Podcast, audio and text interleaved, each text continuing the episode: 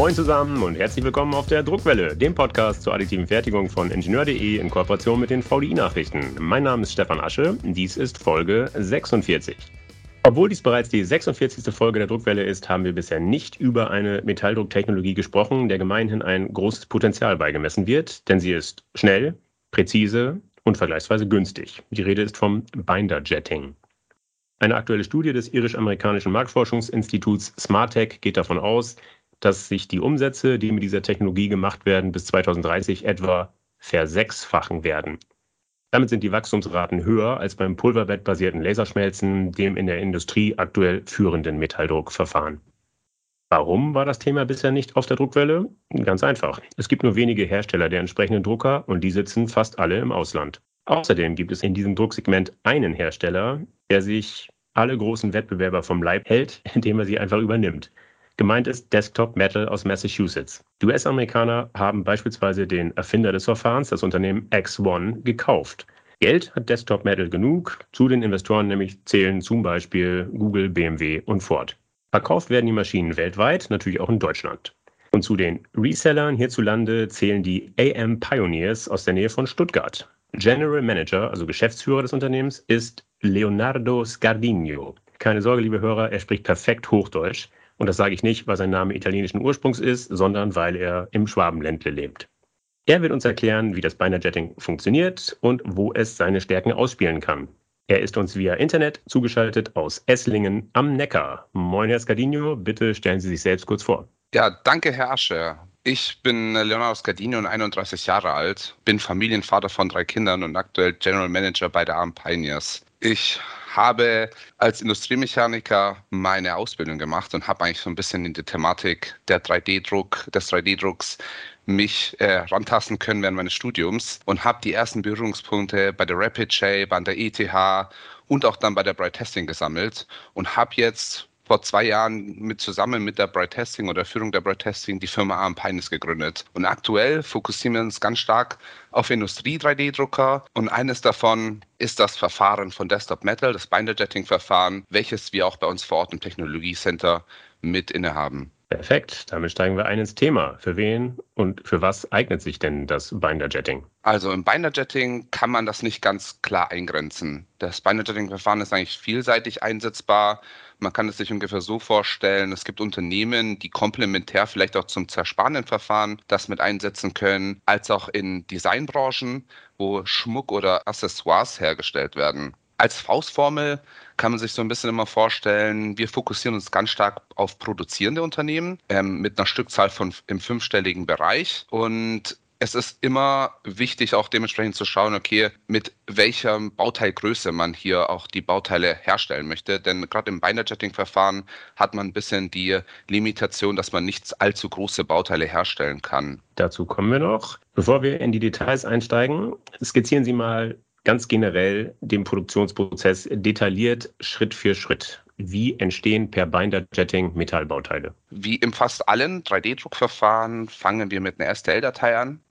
Und die STL-Datei wird dann in der Live Sinter Software von Desktop Metal zum Beispiel dann einmal vorsimuliert. Wir erhalten dann unser deformiertes Bauteil, ähm, welches wir dann einfach in den Bauraum rein platzieren. Möglichst dicht gepackt, damit wir wirklich wirtschaftlich den Bau, den Prozess umsetzen können. Wir sind dann von dem, nach dem Druckprozess nehmen wir den kompletten Pulverkuchen und setzen den Pulverkuchen nach in den Trocknungsofen, wo er dann ungefähr für 20 Stunden verbacken wird. Und hier entsteht Folgendes, und zwar die einzelnen Schichten, die jetzt mit Binder aufgetragen sind, die werden quer vernetzt. Das heißt, das Polymer des Binders vernetzt sich mit den einzelnen Schichten. Und wenn das fertig, fertig prozessiert wurde, nimmt man den kompletten Pulverkuchen raus und die powdert eigentlich die einzelnen Bauteile. Ich zusammenfasse, es wird eine Pulverschicht aufgebracht, dann kommen Druckdüsen, bringen den den Binder eben selektiv dort auf, wo das Bauteil entstehen soll. Das passiert immer wieder, Schicht für Schicht, wie man es eben klassischerweise aus dem 3D-Druck kennt. Und dann entnehmen Sie den gesamten Kuchen. Habe ich das so ungefähr richtig zusammengefasst? Genau, der komplette Kuchen wird einmal dann entnommen und die Bauteile sind auch noch keine fertigen Grünlinge, sondern die müssen dann erst noch mal in den Ofen ähm, für mehrere Zeit dann zusammengebacken werden. Okay, aber der Druck selbst, das Ausbringen des Binders, das passiert bei Raumtemperatur und ohne Schutzgas? Genau. Jetzt wollen wir aus dem Pulverkuchen entnehmen. Sie sagen, das sind noch keine Grünlinge. Wie stabil sind denn schon die Teile, die wir dann entnehmen? Also die Grünlinge muss man sich so vorstellen wie Kreide, sind relativ spröde und könnten theoretisch auch zerbrechen, halten aber doch was aus. Mhm. Und wenn man jetzt den Entpulverungsprozess so ein bisschen beschreiben würde, dann kann man sich das so vorstellen, dass man jetzt halt diesen kompletten Pulverkuchen mit den Bauteilen darin einfach in eine geschlossene ähm, Aufbewahrung oder in geschlossene Station einbringt und dort mit elektronischen Absaugung dann die einzelnen Bauteile rausnimmt. Und mhm. drunter hat man dann zum Beispiel auch noch eine Siebstation, die dann automatisch den Restpulver wieder raussiebt und man hat diesen Pulver dann oder das Pulver dann wieder zur Verwendung. Was man natürlich hier auch erwähnen muss, das alles findet dann unter Schutz oder hier braucht man auch Schutzkleidung, um diesen mhm. Prozess umsetzen zu können. Gut, jetzt haben wir die entpulverten Grünlinge vorliegen. Die müssen dann, Sie haben es gesagt, gesintert werden. Schildern Sie den Prozess. Wo wird gesintert? Bei welchen Temperaturen wird gesintert? Es gibt zum einen die Möglichkeit, den Indust oder den Sinterofen von Desktop Metal selber zu beziehen. Desktop Metal hat ja allgemein im Angebot die Turnkey Solution. Das heißt, alles drumherum, was man noch zu dem Drucker braucht, wird auch mit angeboten und das alles findet dann unter einer Schutzgasatmosphäre statt. Man hat allerdings auch die Möglichkeit, einen Industriesinterofen hier zu beziehen, einfach um nochmal die Produktivität zu erhöhen, weil wir einfach deutlich schneller sind im Druckprozess als, als im Sinterprozess und mit einem Industriesinterofen kann man dementsprechend das nochmal hochskalieren. Noch ein bisschen auf den Entbinderungsprozess Prozess einzugehen. Also das ist ein thermisches Entbindern und hier wird mit dem Sinter, oder im Sinterofen wird auch der komplette Binder verdampft und abgetragen. Und das wird, findet statt äh, mit Hilfe des Vakuums und des Gases und landet am Ende in einem Binder Trap. Und wir liegen hier ungefähr bei einem, bei fünf Stunden, um das, um den Binder zu lösen und erreichen ungefähr eine, eine 400 Grad von der Temperatur her. Also fünf Stunden dauert es nur zum Entbindern. Dann ist noch nicht gesintert. Habe ich das richtig verstanden? Genau, dann ist noch nicht gesintert. Dann wird nochmal, also der komplette, der komplette Zyklus wird abgelaufen. Das heißt, es findet alles im Sinterofen statt. Und wir sind mhm. nach dem Entbindern, fahren wir dann nochmal hoch auf ungefähr 1400 Grad und dann wird komplett der Sinterprozess einmal durchgeführt. Wie lange dauert der Sinterprozess dann noch? Also abhängig natürlich von den Bauteilen, aber durchschnittlich liegen wir ungefähr so bei 40 Stunden. Nur für den Sinterprozess oder inklusive des Entbinderungsprozesses? Mit dem Entbinderungsprozess liegen wir ungefähr so bei 48 Stunden, also nur okay. der Sinterprozess. Danach ist das Teil aber so ein Stück weit, ich sag mal, eingegangen, geschrumpft. Weil Binder weg, äh, also damit ist schon mal ein bisschen Volumen weg. Außerdem durch den Sinterprozess werden die Partikel ja eben zusammengesintert. Dadurch schrumpft das Bauteil in seinen Dimensionen. Wie groß ist dieser Schrumpf? Im Durchschnitt wird mit angegeben, dass wir ungefähr bei 18 bis 20 Prozent liegen der, von, von der Schrumpfungsrate. Und das ist in allen Dimensionen identisch in X, Y und Z? Tatsächlich nicht. Also wir haben in X und Y eine geringere Schrumpfung als in Z. Ähm, wir haben es tatsächlich auch in jetzt in so einer kleinen internen Studie mal nachanalysiert und mit verschiedenen Zugproben und Würfeln einfach geschaut, wie das denn aussieht. Und da ist wirklich ist deutlich zu sehen, dass wir am Anfang Grünling deutlich größer haben in Z, aber bei der Schrumpfung sozusagen, dass dann auf sein Endmaß dann zurückschrumpft. Aber wie gelingt es mir dann, ein vorher definiertes Bauteil exakt herzustellen, mit genau den Maßen, die ich eben haben will in X, X Y und Z? Dafür hat zum Beispiel, also normalerweise würde man einfach ein Aufmaß aufgeben und dann dementsprechend gucken, wie sich das dann in, wie die Schrumpfung sich verhält in den verschiedenen Raumdimensionen.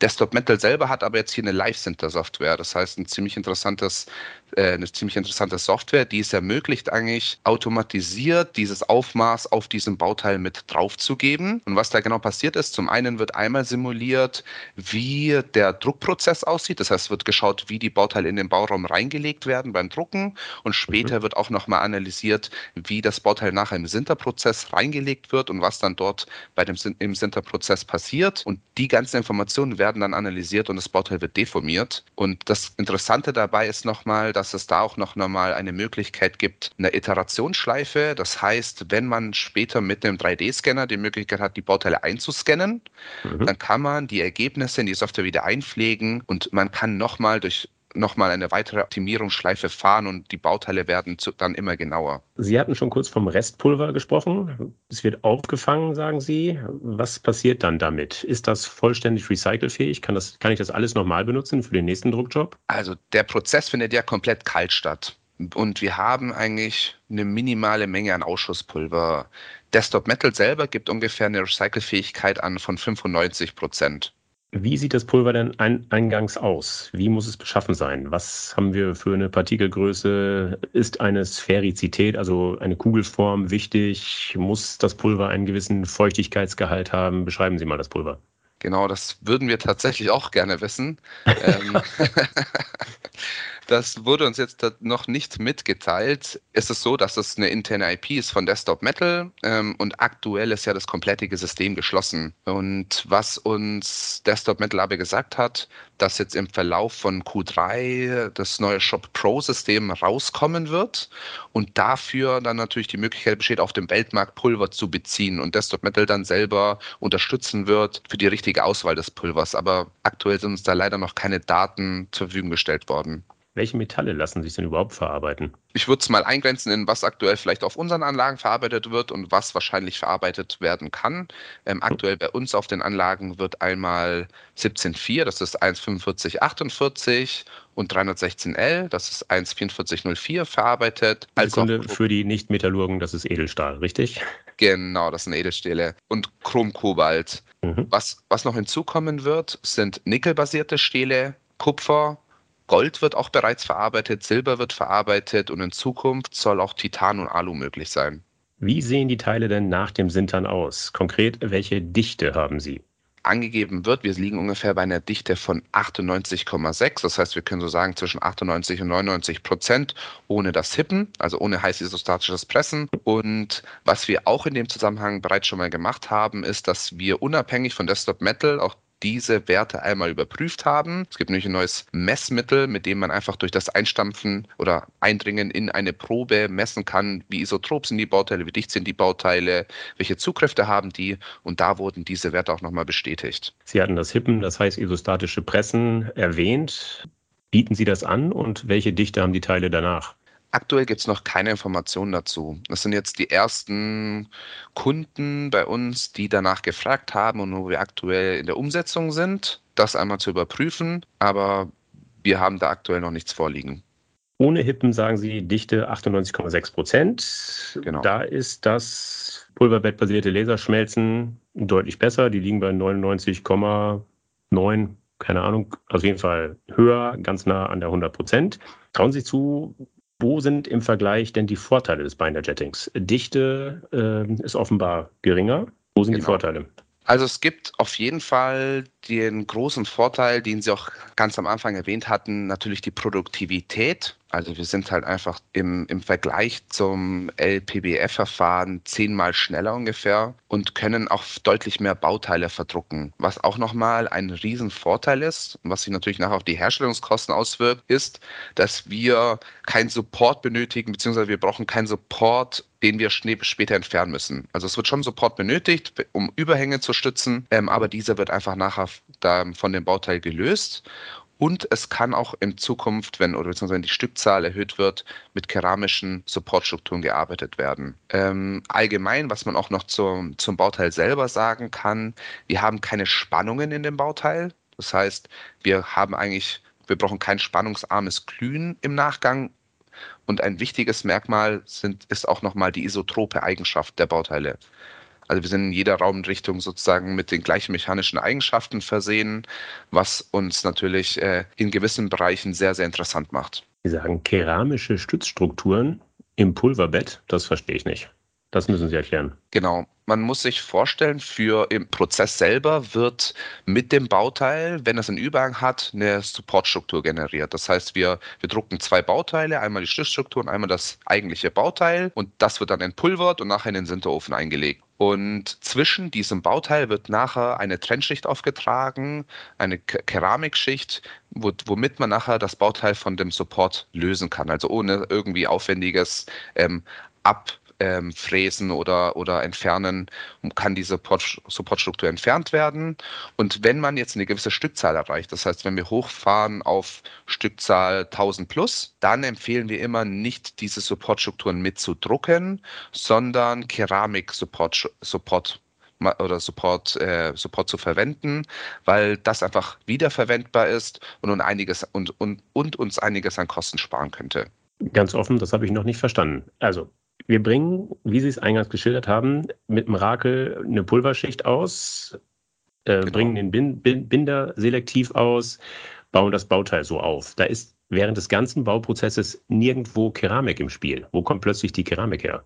Genau, die Keramik wird extra angefertigt. Also die wird dann hergestellt, her, also die wird dann hergestellt bei einem Zulieferer oder man, man, man lässt die sich einfach anfertigen. Man, man weiß zum Beispiel, eine gewisse Stückzahl wird umgesetzt. Das heißt, man hat die Gegenform wird dann konventionell hergestellt durch Drehen oder Fräsen ähm, und die legt man dann später nur in dem Sinterprozess mit ein. Das heißt, die wird nicht mitgedruckt. Ah, okay, jetzt habe ich es genau. verstanden. Prima. Gut, ähm, jetzt haben Sie eine Menge Vorteile genannt, unter anderem zehnmal schneller. Das ist ja schon mal ein beeindruckender Faktor. Stelle ich mir die Frage, warum ist das pulverwettbasierte Laserschmelzen immer noch der Platzhirsch in der Industrie? Ja, ich glaube, da liegt natürlich der große Vorteil drin, dass das Verfahren deutlich länger aktuell auf dem Markt ist. Ähm, ja, wir sehen natürlich hier, dass das ein etabliertes Verfahren ist, viele Unternehmen bereits dieses Verfahren in der Anwendung haben, ganz genau herausgefunden wird, für wo sind die richtigen Märkte dafür, ganz speziell in der Luft- und Raumfahrt oder im Rennsport. Ich glaube aber tatsächlich, was auch noch mit oder was eine Auswirkung auch darauf hatte, ist, dass eigentlich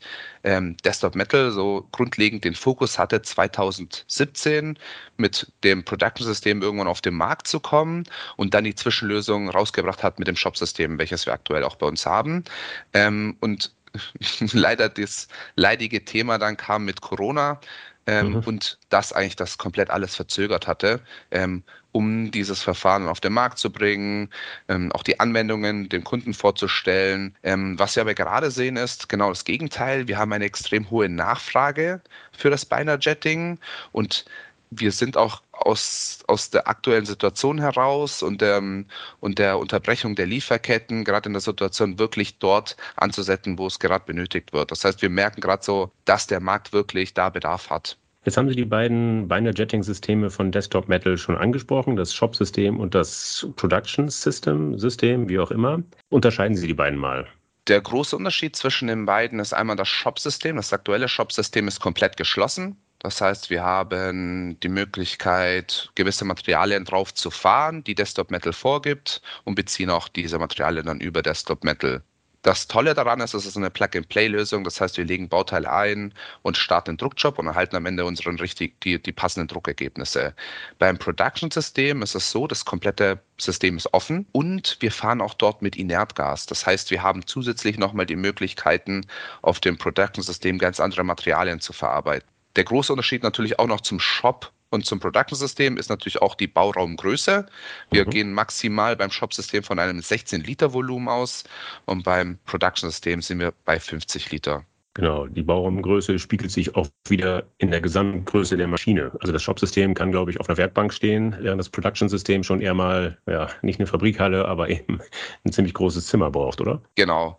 Also bei dem Product-System ist es so, dass man wirklich die komplette Infrastruktur vorher mit ähm, dem Kunden besprechen muss, ähm, das alles dann dafür äh, in einem Projekt sozusagen gemeinsam umsetzen muss, um sich erstmal die Anlage zu beschaffen oder hinzustellen. Beim Shop-System ist das, man bestellt das aus dem Warenlager und stellt sich das nachher in einen richtigen Raum rein. Man muss natürlich beim, bei der Entpulverungsstation darauf achten, dass das ein separierter Raum ist und dass hier dementsprechend auch die Sicherheitsmaßnahmen eingehalten werden. Aber sonst ähm, ist da nichts mehr weiter großartig mit zu berücksichtigen. Haben Sie den Bauraum des Production Systems schon beschrieben? Wie groß ist der? Der ist 50 Liter. Ähm, mhm. Im Ver Verhältnis zu, zu dem Shop-System haben wir da 4, 8, 12 und 16 Liter und haben zum Beispiel Abmaße von 350 auf 220 Millimeter und das unterscheidet sich dann immer in 50 Millimeter ähm, zusätzlichem Aufmaß. Das heißt, wir fahren beim 4-Liter-System 50 Millimeter in Z und beim 16-Liter-System 200 Millimeter in Z. Jetzt haben Sie gesagt, das Verfahren ist zehnmal schneller als LPBF, das pulverbasierte Laserschmelzen. Welche Aufbauraten sind denn möglich? Wie schnell ist ein Grünling fertig? Desktop Metal gibt hier vor, dass wir ungefähr bei 800 Kubikzentimeter sind, bei 75 μ ähm, pro Stunde. Mhm. Im Vergleich kann man sich hier vorstellen, dass wir bei einer Schichthöhe bei, von 75 μ und einem Bauraum von 12 Liter, das sind ungefähr 350 auf 220 mal 150 Millimeter, ähm, den kompletten Bauraum in 12 Stunden verdrucken können. Wie viele Düsen kommen da zum Einsatz? Wie viele Düsen hat der Druckkopf? Das unterscheidet sich natürlich hier wieder auch vom Shop- und Production-System. Wenn wir nur auf das Shop-System eingehen, dann haben wir 70.000 Düsen und die sind dann äh, fünffach oder in fünf Reihen hintereinander liegend. Das heißt, sie sind auch fünffach redundant. Das war das kleine System. Beim großen System, beim Production-System, wie viele Düsen sind da im Druckkopf? Wissen Sie es? Das weiß ich aktuell tatsächlich noch nicht. Wie wird denn der Binder ausgebracht? Immer nur in einer Richtung, das heißt Schlitten fährt, bringt aus und fährt dann zurück oder bringt er den Binder sowohl auf dem Hinweg als auch auf dem Rückweg aus? Da haben wir zwischen Shop und Production auch wieder einen Unterschied. Beim Shop-System haben wir zwei Prozessschritte. Das heißt, wir legen einmal das Pulver aus und dann fährt eine ein, zweiter Druckkopf sozusagen drüber und trägt dann den Binder auf.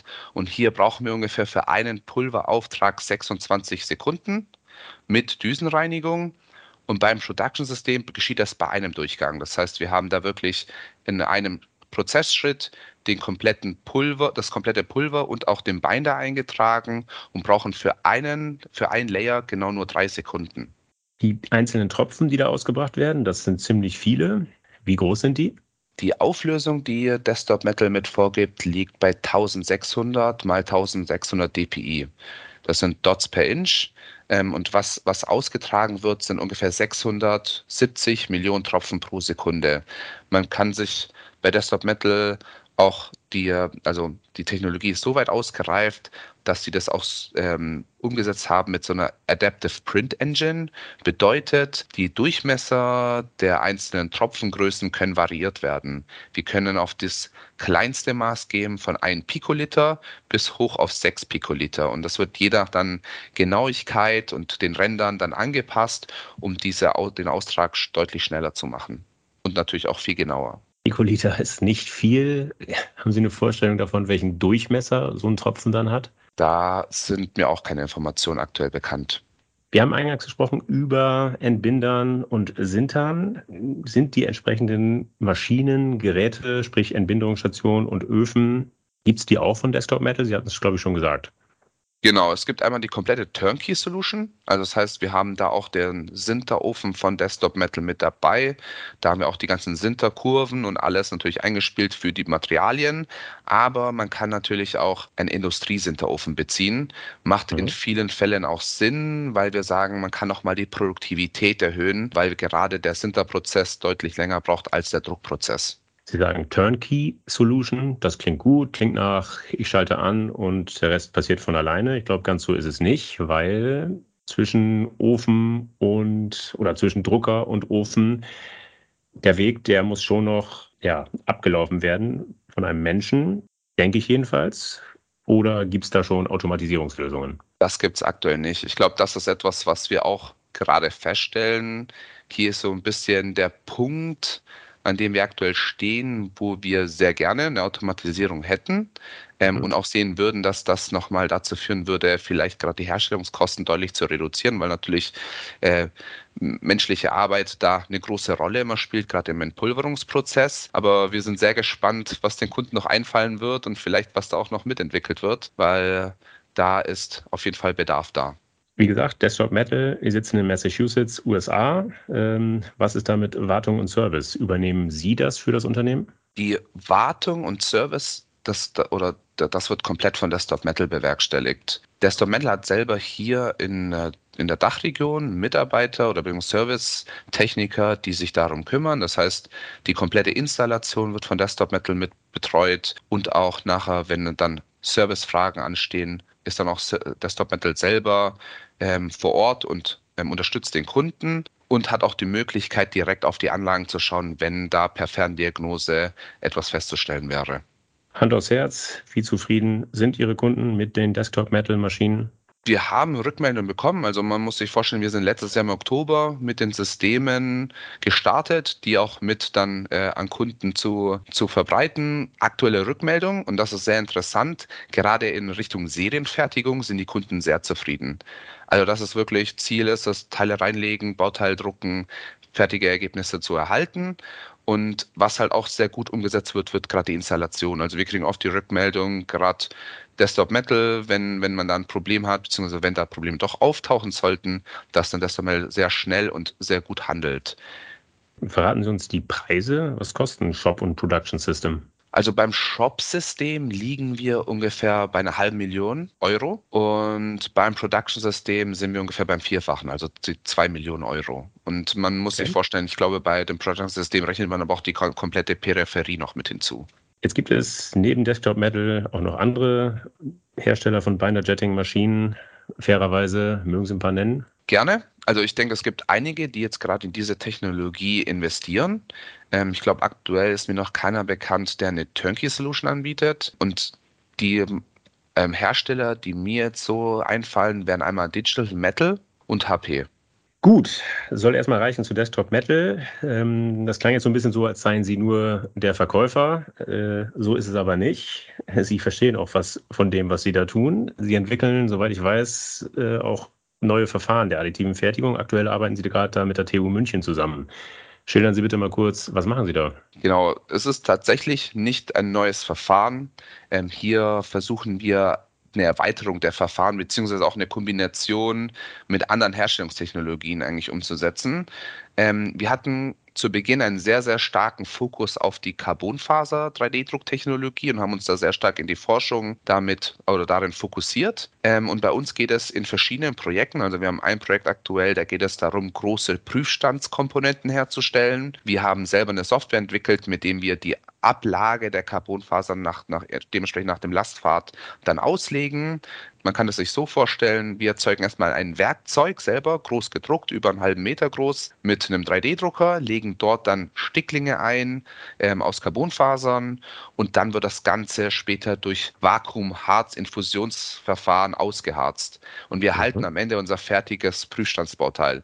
Wieso gerade in, dem, in einem Prüfstandsbereich? Wir haben oft im Prüfstand ähm, das Problem, dass wir schwere Bauteile haben ähm, und dadurch auch der Prüfstand träge ist. Und das wollten wir eigentlich lösen. Das heißt, wir reden hier von Endlosfaserintegration. Genau. Gut, ähm, jetzt machen Sie aber nicht nur Metalldruck, Desktop Metal, sondern zum Beispiel in diesem Forschungsprojekt auch mit Kunststoffen. Sie vermarkten auch Kunststoffdrucker. Sagen Sie in einem Satz, welche Kunststoffdrucker haben Sie, uns, haben Sie noch im Angebot? Also wir haben die, das Produkt von Anisoprint mit im Portfolio und aktuell neu auch von Desktop Metal ein Fiber-System. Das legt dann nicht nur einzelne Carbon-Endlosfasern aus, sondern komplette Tapes. Persönliche Einschätzung von Ihnen, wo passiert gerade mehr? Im Kunststoffbereich oder im Metallbereich?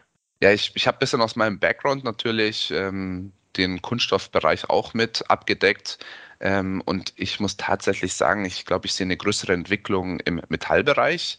Liegt aber auch daran, dass es, glaube ich, gerade komplementär zum Binder-Jetting schon Verfahren im Kunststoffbereich gibt die natürlich die Anwendungen bzw. die Geschwindigkeit oder die Möglichkeit haben, Serienfertigung dort umzusetzen. Und das wird jetzt erstmalig eigentlich mit dem Binder-Jetting dann auch angesetzt.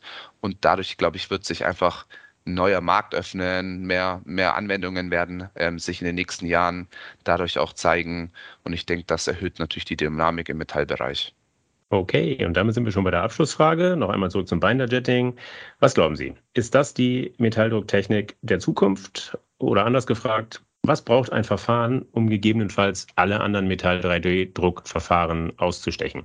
Also ich bin aktuell natürlich mit den Entwicklungen von Desktop Metal vertraut. Ähm, es gibt da einige Unternehmen, die Desktop Metal jetzt zugekauft hat. Wie Sie es auch anfangs erwähnt hatten, Desktop Metal hat genug Geld, um sich da zu erweitern äh, mit, den, mit dem Wissen. Und ähm, gerade in Richtung Nanopartikelbinder, glaube ich, sich das höchste Potenzial, da wirklich ähm, noch einige neue interessante ähm, Anwendungen zu finden für die Zukunft, weil durch so Nanopartikelbinder wird versucht, die Schrumpfungsrate, die wir auch schon besprochen hatten, von 20 Prozent runter zu reduzieren auf 2 bis 3 Prozent.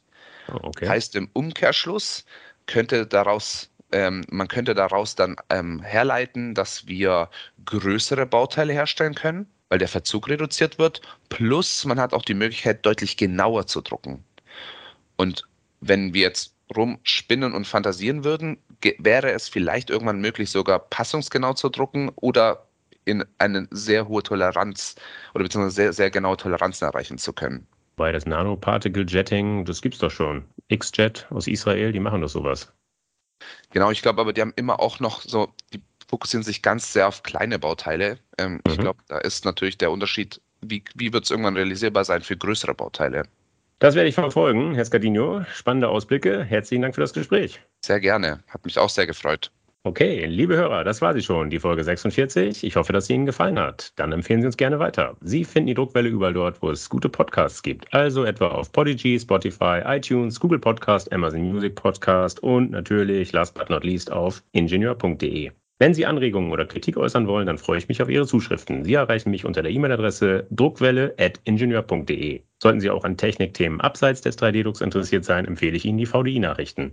Wenn Sie mal kostenlos reinlesen wollen, schauen Sie doch einfach mal unter www.vdi-nachrichten.com/lesen. Dort warten acht kostenlose E-Paper-Ausgaben auf Sie.